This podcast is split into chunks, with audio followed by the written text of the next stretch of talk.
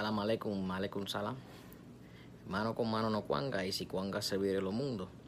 Que en Zambi me los acutare a todos ustedes. Tata Juan Burgos nuevamente aquí eh, para exponer el tema de una pequeña introducción al palo al palo mayombe eh, a la palería a las ramas eh, diferentes ramas que tenemos en el palo bien. O primero que nada vamos a ir trabajando lo que es eh, un poco de historia. Ustedes el que no conoce mucho de historia pero quizás sí, quizás no, sabe que esta, esta, estas ramas eh, provienen de África, provienen de, provienen de, una, de unas tribus, de, una, de unas costas de, de África, eh, donde una de ellas es la tribu la Bantú. ¿ok? Ustedes saben que cuando la, la colonización llegó al Caribe, eh, vinieron a traer los esclavos, los negros, los africanos, y muchos de estos eh, traían sus secretos incrustados en la piel o se los tragaban y luego eh, los sacaban de la misma excreta y ellos mismos este, tenían, ¿verdad? Sus, digamos, sus poderes mágicos.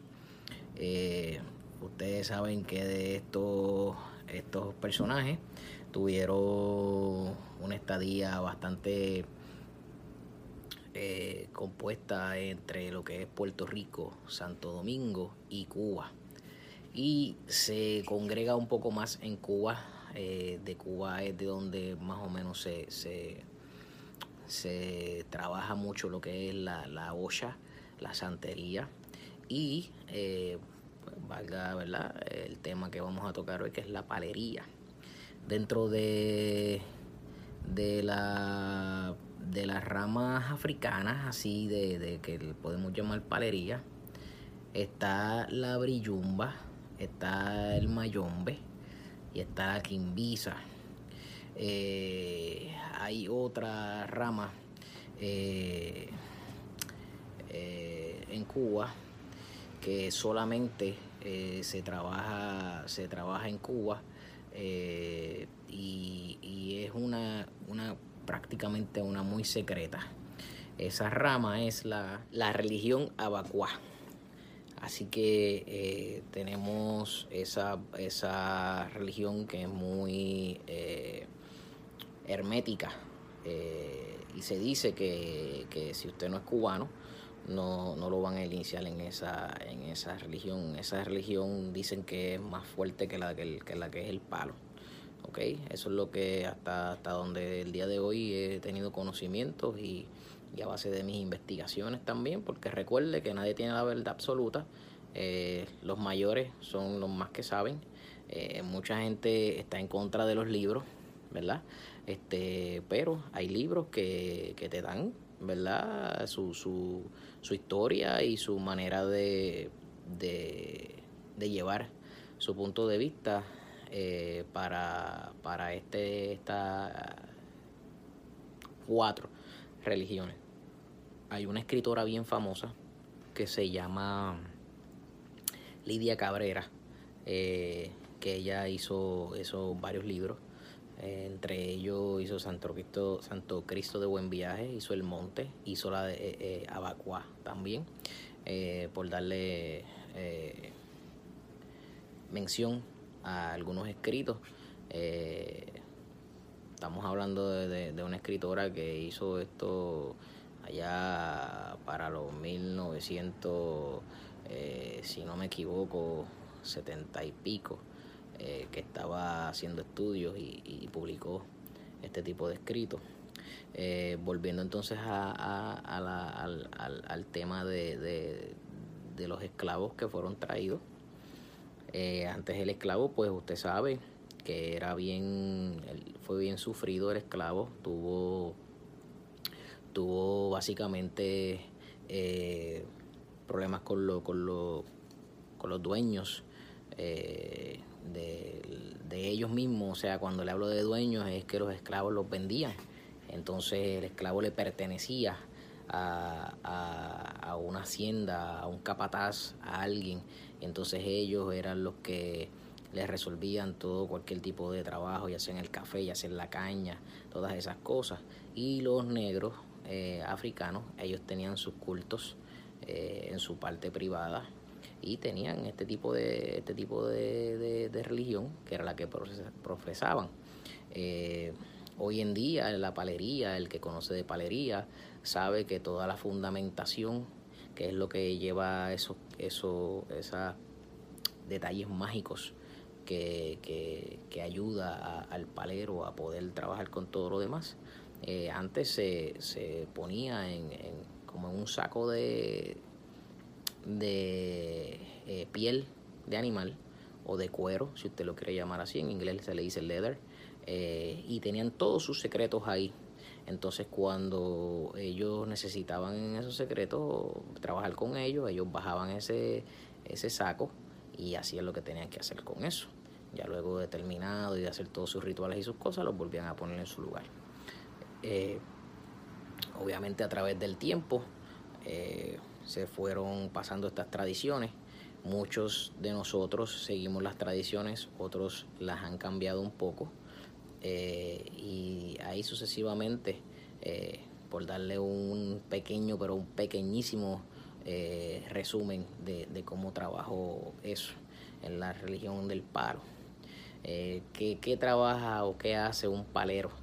Un palero trabaja, como usted se le dice palero, porque trabaja con los palos, que los palos en el argot eh, caribeño se le deja saber en, en referencia o un sinónimo a los árboles.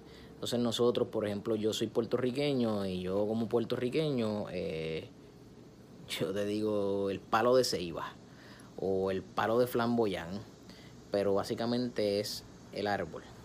Entonces se trabajan con 21 palos, eh, casi siempre son los mismos.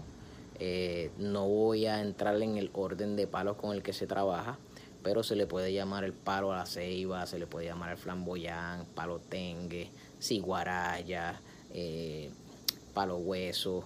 hay un sinnúmero de palos que, que, se utilizan. No estoy diciendo que estos sean parte de conformar una prenda. ¿Qué, ¿Qué es prenda? Prenda es lo que se le llama algo preciado, algo precioso. Eh, por ejemplo, eh, yo aquí tengo esta cadena y esta cadena, pues para los ojos de todo el mundo esto es una prenda. Pero el, caldero, que es el que se utiliza eh, dentro del palo, se, se le llamó o le dijeron en Cuba que eso era una prenda. De ahí en adelante todo el mundo, discúlpeme, todo el mundo eh, le llama prenda. Ahora, eh, cuando hablamos de enganga, estamos hablando del mismo caldero, que le dicen quindembo o candango. Entonces, con, con ese lenguaje que es africano, se le está dando nombre a ese tipo de herramientas que se utilizan. Entonces un palero tiene, además de otra serie de cosas que lleva la enganga, trabaja con las energías que se trabajan de esos palos, trabaja con otros, con otros eh, elementos eh, como tierras, también se trabaja con tierras y se trabaja con otro tipo de cosas que pues no, no es favorable mencionar aquí, a menos que usted sea un ahijado de la casa y se le habla con, todo el mayor principio. Eh, el palero de hoy en día. Eh, hay muchos le llaman eh, chamalongo. Eh, hay una discusión referente a eso porque dicen que el que está en la palería no debe llamar eso chamalongo, pero que comúnmente todo el mundo le llama chamalongo. El chamalongo son, se supone que sean cuatro conchas de mal, pero todo el mundo le llama chamalongo a los cuatro pedazos de coco. Muchas personas tienen cuatro pedazos de coco, otras personas tienen cinco porque dejan uno de testigo y registran con cuatro.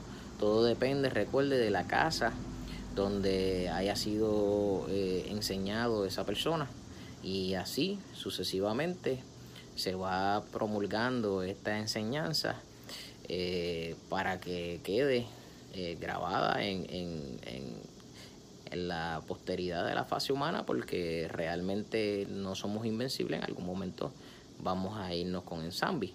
Entonces eh, los paleros utilizan eso para manera de, de adivinación.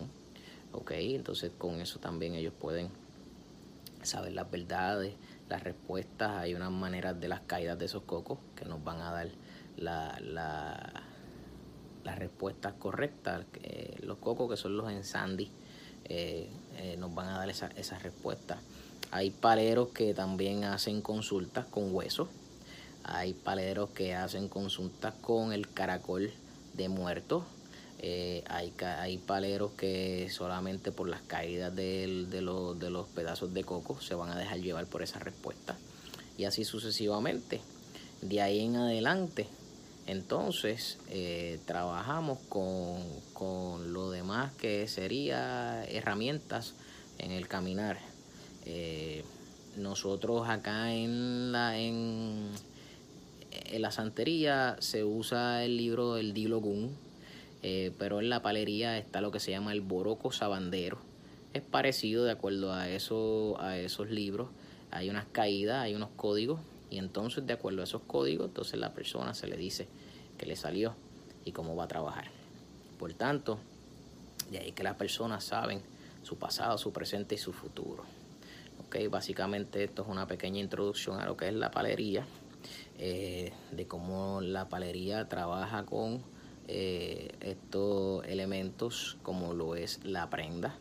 Eh, también están los resguardos, también están los, guías, eh, pero ya eso entraremos en, en, en otros temas para que usted vaya cayendo en tiempo y si tiene alguna duda nos los deje saber. Es bien importante que usted se suscriba a la página si tiene que comentar o preguntar algo en confianza, lo puede hacer. No lo sabemos todo, no estamos aquí para imponer, sino para exponer el tema eh, que tengamos en ese día. Y eh, básicamente eh, esto de la palería tiene que ver mucho con las energías y las esencias que tenemos en nuestro medio ambiente. Desde un pedazo de tierra hasta un pedazo de palo todo eso se puede utilizar. Las plantas, eh, las semillas, ¿qué más? Las cascarillas, la tiza, el ron, todas esas cosas se utilizan, el tabaco, todo eso tiene un porqué dentro de esta religión.